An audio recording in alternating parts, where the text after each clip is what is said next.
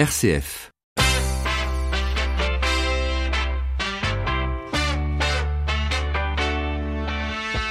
12h30, 13h, ça fait du bien. Melchior Gormand. Bonjour à tous, 1500 km à travers la France pour rencontrer, dénicher et discuter avec tous ceux qui ont des idées ou des projets. C'est le défi que s'est lancé un jeune Parisien de 72 ans.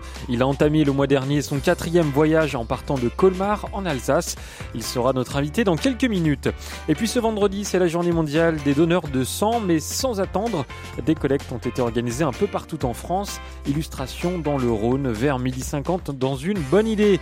En attendant, bienvenue à tous, nous sommes le vendredi 14 juin. Jusqu'à 13h, ça fait du bien sur RCF. Et pour commencer, comme chaque vendredi, nous retrouvons Nicolas Chatin qui nous plonge dans un bain de culture. Dévoiler les Écritures avec la newsletter Prixm. Dieu est-il à la fois un père et une mère? Une question qui mérite explication et c'est justement ce qui nous intéresse aujourd'hui avec Nicolas Chatin et la newsletter Prixm.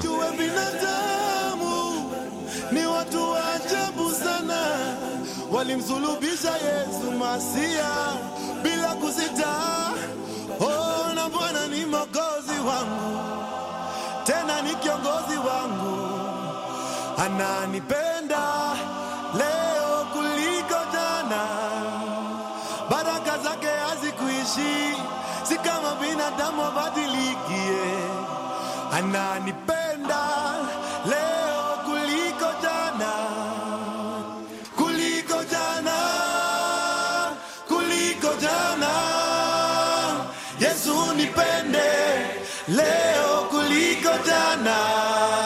Kuliku Jana, le titre de la superstar africaine Sauti Soul, est en fait une prière, un cri d'amour vers le Père. Tu es celui dont je dépends dans la mort ou la maladie, je dépends de toi, Père. Voilà les paroles de cette chanson. Et dans cette prière, le chanteur s'adresse au Père et à son Fils Jésus. Alors que dans une autre œuvre d'art euh, de ce réalisateur américain incroyable, palmé à Cannes, Terrence Malick, dans son film Voyage of Time, euh, un personnage s'adresse à Dieu en disant Mère, qu'est-ce que j'aime quand je t'aime?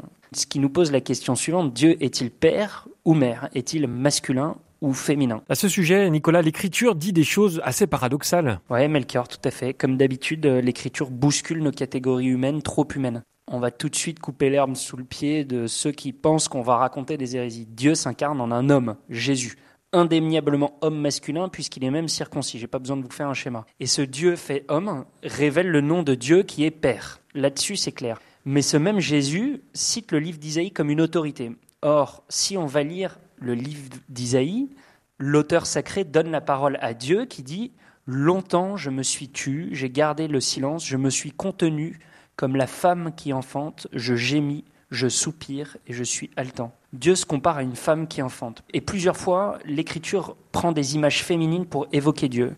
Comme le souligne le théologien orthodoxe Olivier Clément, le mystère divin en particulier est au-delà de l'opposition du masculin et du féminin.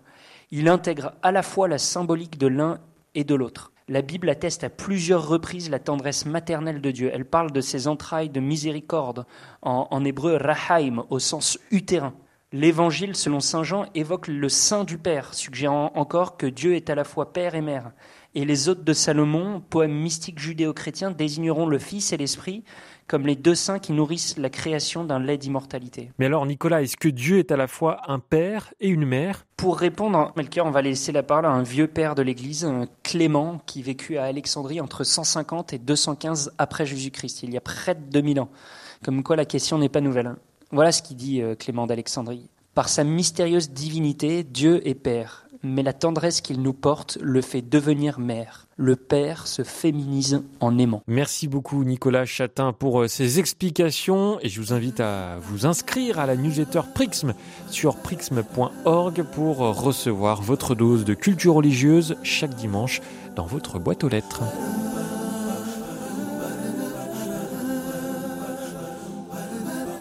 Vous écoutez RCF, il est midi 35 et nous allons faire un long périple. Ça fait du bien, l'invité.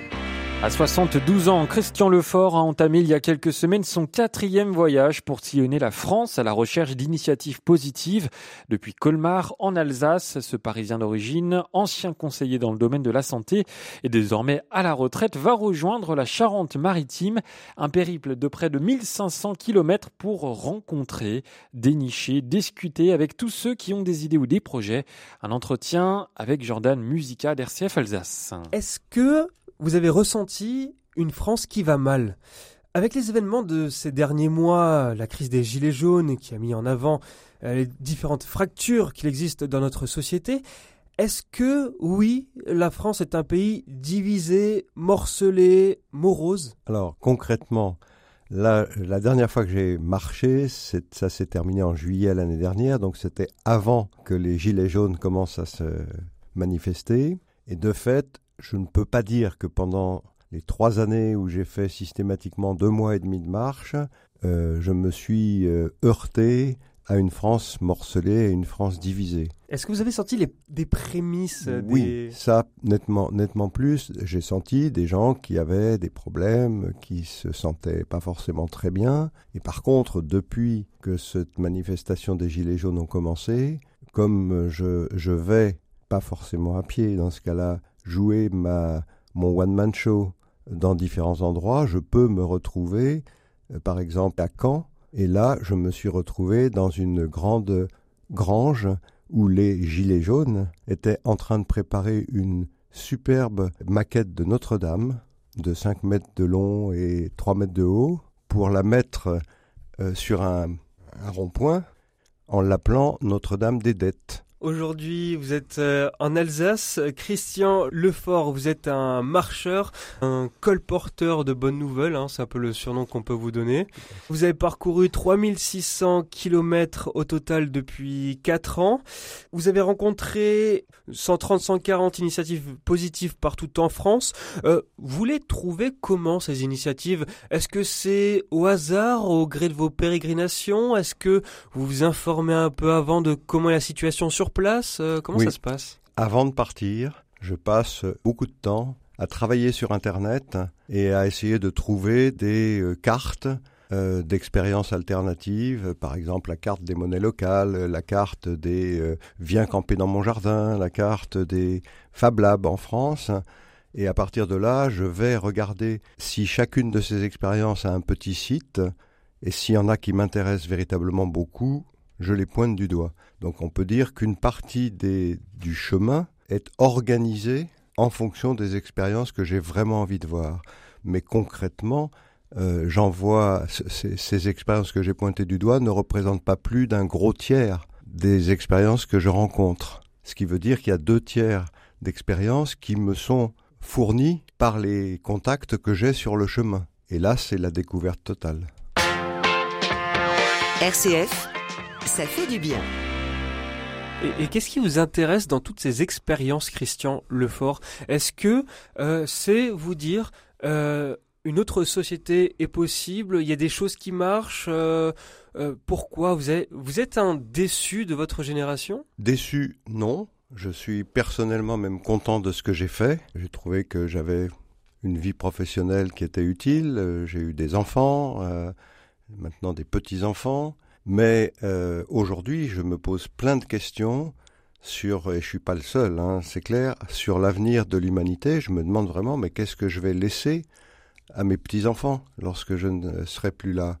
Et donc euh, l'idée, c'était quand j'ai décidé de faire cette marche, euh, d'aller à la rencontre d'expériences de transition, d'expériences innovantes, pour rencontrer des gens qui cherchent à passer dans un autre mode de vivre ensemble, qui cherchent à montrer que on peut vivre autrement que ce que ce qui nous est proposé, voire imposé par, euh, j'ai envie de dire, les grandes multinationales et le capitalisme financier. euh. Euh, Christian Lefort, justement. Alors, vous avez 72 ans. Voilà, comme ça, on, On le peut- dit à nos auditeurs. On, on peut le dire, oui. Ils vont être surpris, voilà. Vous êtes euh, retraité. Auparavant, vous étiez consultant dans le domaine de la santé. Et vous avez décidé d'entamer votre voyage, ces voyages, une fois à la retraite. hein. D'où vous est venu ce besoin, justement, de voyager? Et surtout, pourquoi marcher? M'arrêter de travailler comme je l'ai fait il y a trois ans, bah, c'est une rupture. C'est une rupture euh, et on ne sait pas trop vers quoi on va quand même. euh. Et moi, à chaque fois que j'ai eu une rupture dans ma vie, j'ai éprouvé le besoin de faire ce qu'on appellerait un voyage initiatique, c'est-à-dire un voyage, un chemin qui n'était pas toujours à pied, qui pouvait être en stop, qui pouvait, etc.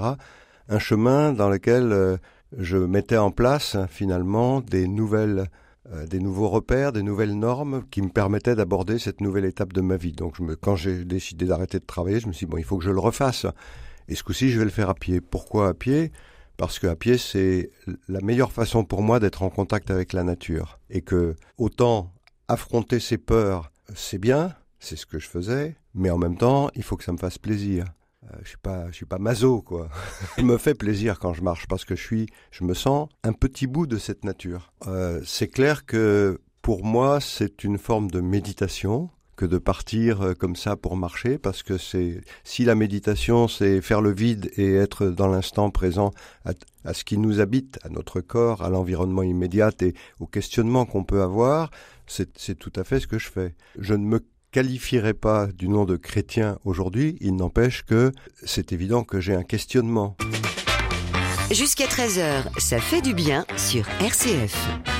Cette euh, marche, ces questions que vous vous posez, voilà, vous ne vous les posez pas qu'à vous-même, vous les faites également poser parce qu'ensuite vous organisez des conférences pour justement mettre en avant ces initiatives positives que vous avez découvertes.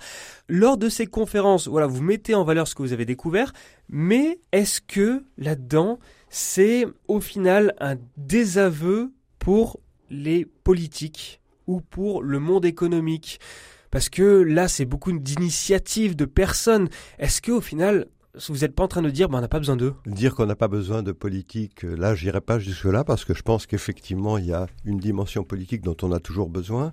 Simplement, c'est clair que euh, moi, j'ai vraiment l'impression euh, que les politiques actuellement ne, veulent pas mettre en œuvre ce à quoi ils sont engagés, par exemple, au niveau de la COP 21. Donc, le questionnement que je me pose, c'est de savoir est-ce que ce que je rencontre, euh, ce sont des initiatives qui vont rester au stade de l'expérimentation ou est-ce que ce sont les prémices d'une autre façon de vivre ensemble, d'une autre façon de produire, d'une autre façon de financer? Et honnêtement, bah, c'est pas. Ce que je vois, c'est que toutes ces initiatives, pratiquement toutes celles que je croise, sont des initiatives qui marchent. Et qu'elles sont beaucoup plus nombreuses que ce que j'avais en tête au départ. Il y a un, quadrillage euh, du territoire euh, qui est euh, impressionnant. Mais c'est pas pour autant que ça va faire basculer la société. J'irais d'une certaine manière, quand on voit ces initiatives, on se dit un monde, un autre monde est parfaitement possible. On le voit, il existe. Il existe au niveau d'initiatives locales. Par contre, si on voulait que ça soit plus généralisé et que ça remette en cause, euh, bon, bah, disons pour être très très clair, très franc, l'impact de certaines multinationales euh, industrielles et financières sur nos économies et sur nos vies politiques, ben, c'est pas suffisant. Il va falloir une sacrée prise de conscience. Alors, ce que j'ai remarqué, si vous voulez, c'est que justement, parmi les initiatives que je vois, il y en a qui font peur, qui font peur, je dirais, euh, au système économique dominant. Par exemple, certaines formes de, de modification de l'éducation. J'ai visité un lycée-collège euh, public innovant du côté de Caen. Bon, clairement, c'est pas du tout la gouvernance de l'éducation nationale, c'est pas du tout, ça fabrique pas entre guillemets des bons petits soldats qui sont dans la compétition, ça fait des plutôt des citoyens qui sont dans la collaboration et ça c'est clair que ça n'a pas tendance à être pris en, compte. À côté de ça, j'ai vu euh, des, des Fab Labs, euh, donc des laboratoires de fabrication qui sont des, lieux où on met en commun pour une communauté d'individus des imprimantes 3D, des découpeuses laser, etc. Là, ça fait pas peur du tout au système dominant, au contraire, et c'est quelque chose qui peut être aussi bien utilisé, entre guillemets, euh, pour de l'éducation populaire que euh, dans une chambre du commerce et de l'industrie. Et, c'est pas pour autant que je vais cracher sur les Fab Labs. Simplement, c'est clair que ce type d'innovation peut être totalement récupéré par tous les systèmes euh, de production. Ça dépend de comment on s'en sert. Voilà, c'était Christian Lefort qui était au micro de Jordan Musica d'RCF Alsace. Merci d'écouter RCF, il est euh, midi 55, ça fait du bien en direct jusqu'à 13h. À suivre la découverte du prix de la liberté intérieure inauguré en 2018 par le Jean du Seigneur. Alors qui est le lauréat cette année? Réponse dans quelques minutes. Et puis ce vendredi 14 juin est marqué par la journée mondiale des donneurs de sang. Illustration vers midi 50 dans un lieu de collecte de sang à Lyon. On s'écoute un tube de YouTube. À tout de suite sur RCF.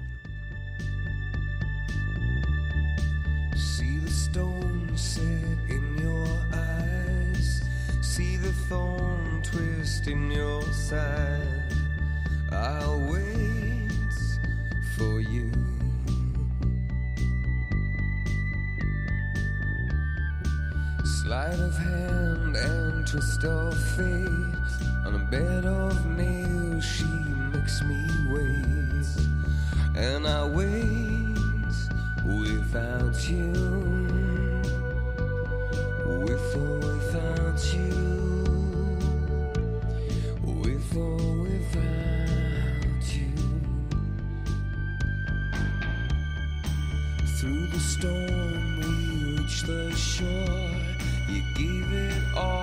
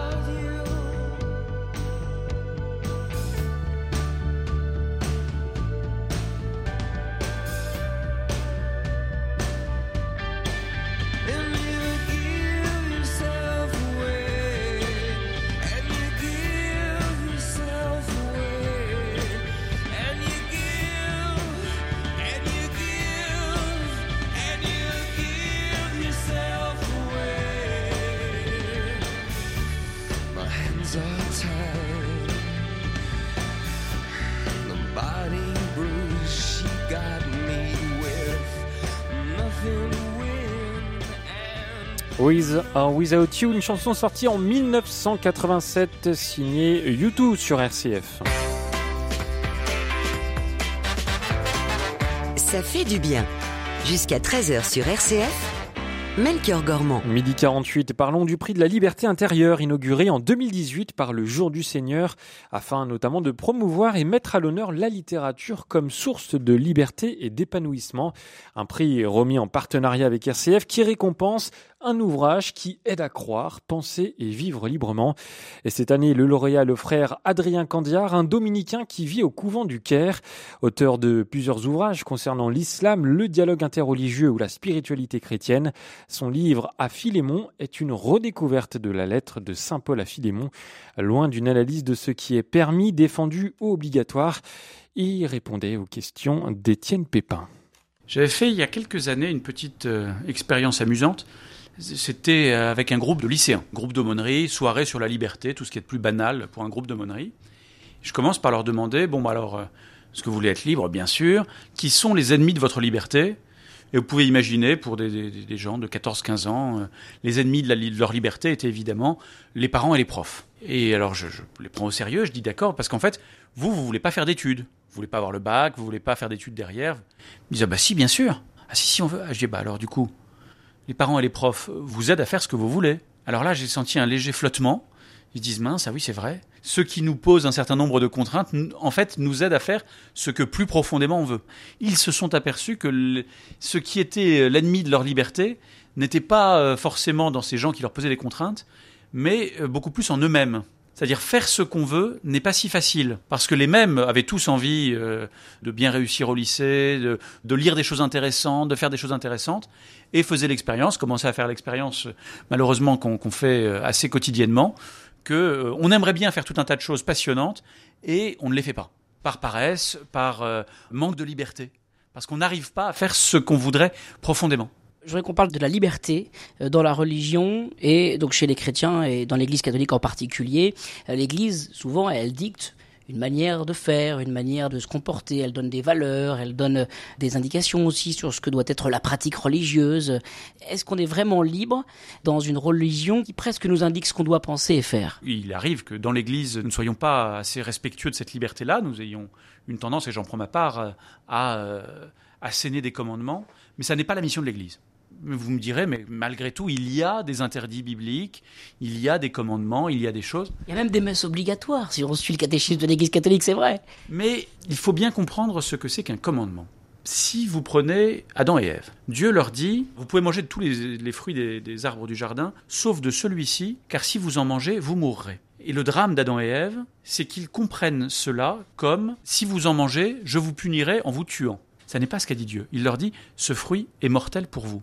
Ce qui n'a rien à voir. Quand un parent dit à son enfant ne mets pas les doigts dans la prise parce que sinon tu vas mourir, ça n'est pas que le parent envisage de tuer son enfant s'il met les doigts dans la prise. Pas du tout. On voit très bien qu'il ne s'agit que de le prévenir, lui faire comprendre que euh, là il y a un danger. Et nous n'avons pas du tout la même relation au commandement, selon qu'on le comprenne comme euh, posant un interdit, ou si on le comprend au contraire, comme nous indiquant un danger, quelque chose qui va nous faire du mal. Il n'est pas interdit de tuer. C'est pas, pas une question d'interdiction. C'est que si je tue quelqu'un, cela va non seulement le détruire, mais me détruire aussi. Ça va créer du malheur. Le péché n'est pas quelque chose que Dieu interdit comme ça, par euh, souci de poser des actes et de montrer sa puissance. Le péché est quelque chose qui nous fait à tous du mal. Et quand on comprend cela, eh bien on refuse le péché librement. Et beaucoup plus efficacement d'ailleurs. Parce qu'on sait que le mal est mauvais. Et pas que le mal va embêter Dieu quand on se retrouve à penser que le péché ne fait que euh, mécontenter Dieu, et que c'est pour ça qu'il faut l'éviter, on a toujours une relation ambiguë à son propre péché. Parce que on se dit, mais Dieu, au fond, l'a interdit pour me casser les pieds. Pas du tout. Dieu l'a interdit parce que c'est mauvais pour moi. Et voilà le frère Adrien Candiard, lauréat du prix de la liberté intérieure au micro d'Étienne Pépin. Et notez que ce prix décerné en partenariat avec RCF fera l'objet euh, d'une émission spéciale du Jour du Seigneur ce dimanche à partir de 10h30 sur France 2. RCF, la bonne idée. Pour sauver une vie, pas besoin d'une cape et de super pouvoirs. Donner son sang en fait partie. Et c'est l'occasion de le rappeler en cette journée mondiale du 14 juin. Mais sans attendre cette date, l'établissement français du sang organisait toute cette semaine près d'un millier de collectes à travers toute la France, comme à Dessines, dans le Rhône. Alors le lieu s'appelle le Toboggan, rien à voir avec une aire de jeu. C'est en fait une salle de spectacle, sauf que ce mercredi, le décor était particulier. Des lits brancards, des machines à tuyaux, et comme acteurs des médecins, des infirmières et surtout des donneurs. Âgés de 18 à 70 ans, ils étaient nombreux à venir profiter de la pause de midi pour apporter leur contribution.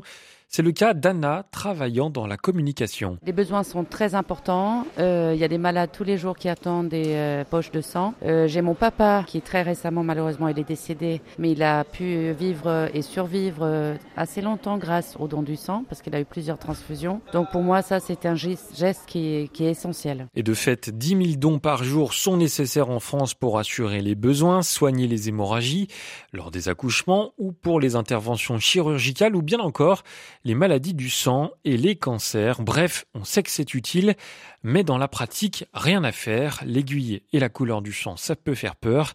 Pas de quoi s'affoler, rassure Vincent Bost, c'est le responsable des prélèvements du Rhône. Ce qui fait peur en général, c'est l'aiguille, et c'est parce qu'on a l'impression que c'est une grosse aiguille, justement parce que ça doit aller assez vite. Simplement, si vous fermiez les yeux, vous seriez pas capable de dire si c'est une petite ou une grosse aiguille qui vous pique. La sensibilité n'est pas assez fine à cet endroit-là. En moins de 10 minutes, en général, on donne une, poche de sang euh, assez tranquillement. Donc voilà, imaginez que c'est une petite aiguille.